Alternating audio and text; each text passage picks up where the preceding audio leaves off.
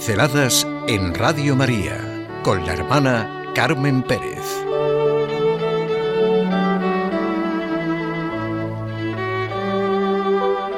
Oración espontánea con Teresa de Jesús. ¿De cuántas formas podemos orar? Pero hoy pienso en esa forma de orar tan natural y espontánea como son nuestras exclamaciones. Con las exclamaciones lo afectivo se instala en la lengua y las emociones, la subjetividad, la expresividad, despliegan todo un conjunto de matices, gradaciones y variantes muy significativas. Fíjense, ese estupor y admiración tan rico y espontáneo de esas admiraciones, claro, yo hablo de admiración siempre ahora aquí en sentido positivo, de descubrimiento, como digo, de admiración, pues con Teresa de Jesús se aprenden todas las formas de orar, porque claro, para ella es trato de amistad con quien sabemos nos ama, y entonces brota de manera espontánea las exclamaciones. Es que es una necesidad vital que tenemos realmente de la oración. Esto lo siente mucho Teresa de Jesús. Exclamaciones del alma a su Dios escrita por Teresa de Jesús, en diferentes días, conforme al espíritu que le comunicaba nuestro Señor, pues es el título que le dio a ese libro Fray Luis de León. Es un documento excepcional del trato de Teresa con su Dios, a solas, en lo íntimo de su corazón, bueno, en momentos de verdadera intimidad. Su fe operaba esta efusión de exclamaciones, interrogaciones, admiraciones, bueno, incluso desde el punto de vista literario, es una riqueza y una gozada el estudio de lo que es la lengua, la riqueza de la lengua en estas exclamaciones teresianas. Una maravilla. Los que nos importa a nosotros es que son una verdadera escuela de oración, un genial y delicioso método que hace brotar la palabra de la oración y la escucha de forma natural, espontánea. Son 17 efusiones oracionales espontáneas, como digo, del espíritu contemplativo, admirativo, de Teresa de Jesús, con un sustrato bíblico riquísimo, y constituyen un pequeño, no sé si decir oracional o salterio teresiano, pues al estilo de los salmos, pero bueno, está en prosa.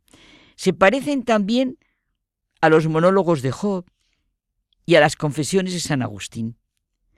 Su corazón le hace llamar, exclamar a Dios, Padre, Creador, bien, Jesús, Redentor, hermano, vida, todopoderoso, amigo, Rey, sabiduría, príncipe, Cristo, amador, esposo, bueno, todos esos títulos unidos siempre al posesivo mío, que hace tan suyo a Dios, como decimos, ¿verdad?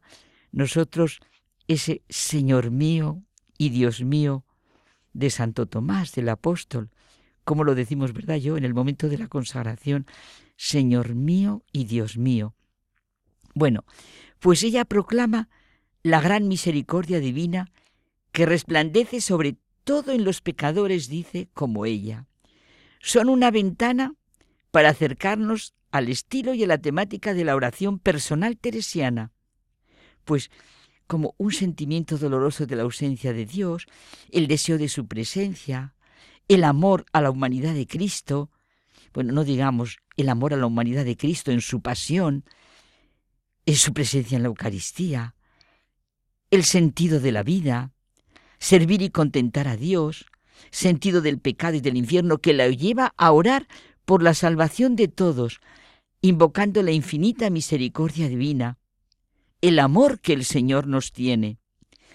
En las exclamaciones vemos la franqueza de Teresa ante Dios, al presentarse ante Él con la verdad que está viviendo, con la situación que se encuentra.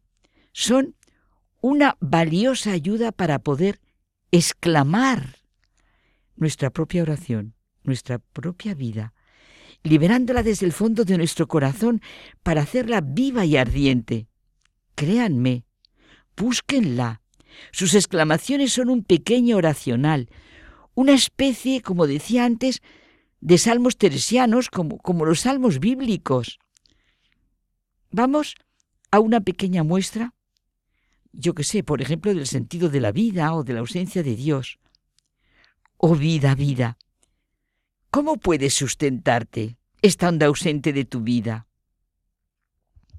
Oh Dios mío, misericordia mía, ¿qué haré para que no deshaga yo las grandezas que vos hacéis conmigo? ¿Para qué he dicho esto, mi Dios? ¿A quién me quejo? ¿Quién me oye sino vos, Padre y Criador mío? Pues para entender vos mi pena, ¿qué necesidad tengo de hablar? Pues tan claramente veo que estáis dentro de mí. Y por ejemplo, esa soledad sedienta de amor. Oh amor poderoso de Dios, cuán diferentes son tus efectos del amor del mundo. Este no quiere compañía por parecerle que le han de quitar de lo que posee. El de mi Dios, mientras más amadores entiende que hay, más crece. Y así sus gozos se tiemblan en vez que no gozan, tienen miedo de ver que no gozan todos de aquel bien. Bueno, o sencillamente quejas de amor. Oh Señor mío, ¿Cómo os osa pedir mercedes quien tan mal os ha servido y ha sabido guardar lo que le habéis dado? ¿Qué se puede confiar de que muchas veces ha sido traidor? ¿Por ventura será mejor callar con mis necesidades, esperando que vos las remediéis? No, por cierto, que vos, Señor mío y deleite mío, sabiendo las muchas que habían de ser y el alivio que nos es contarlas a vos, Decid, vosotros nos decís, vos nos decís que os pidamos y que no dejaréis de dar. Bueno, y esas súplicas en la que le dice al Señor que abra al que incluso no llama. Decís vos, venid a mí todos los que trabajáis y estáis cargados, que yo os consolaré. ¿Qué más queremos, Señor? ¿Qué pedimos? ¿Qué buscamos? ¿Por qué están los del mundo perdidos sino para buscar descanso? Oh, qué lástima. Oh, qué gran ceguedad que le busquemos en lo que es imposible hallarle. Mirad que no nos entendemos, ni sabemos lo que deseamos, ni atinamos lo que pedimos. Dadnos, Señor, luz. Mirad que es más menester que al ciego de nacimiento. Oh, que recia cosa os pido, verdadero Dios, que queráis a quien no os quiere, que abráis a quien no os llama. No me digan que no es una maravilla sentir así la misericordia de Dios, pero de verdad, léanlas, háganlo suyas. Se lo digo con todo mi corazón, se aprende a orar, a vivir, a despertarse a la admiración, a querer, a sentir esta oración espontánea. Vivámosla.